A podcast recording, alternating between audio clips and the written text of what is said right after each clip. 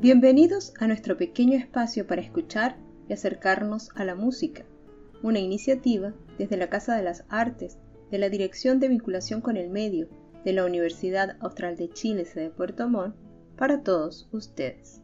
Un 11 de agosto, pero de 1943, se estrenaba en Salzburgo el concierto número 2 para corno francés y orquesta de Richard Strauss. Strauss, destacado compositor y director de orquesta alemán, compuso esta obra mientras vivía en Viena en 1942.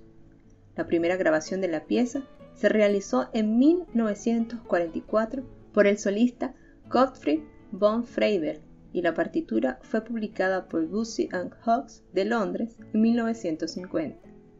La obra fue tomada y popularizada por el trompetista británico Dennis Bryan, convirtiéndose en el concierto para corno francés más interpretado y grabado del siglo XX.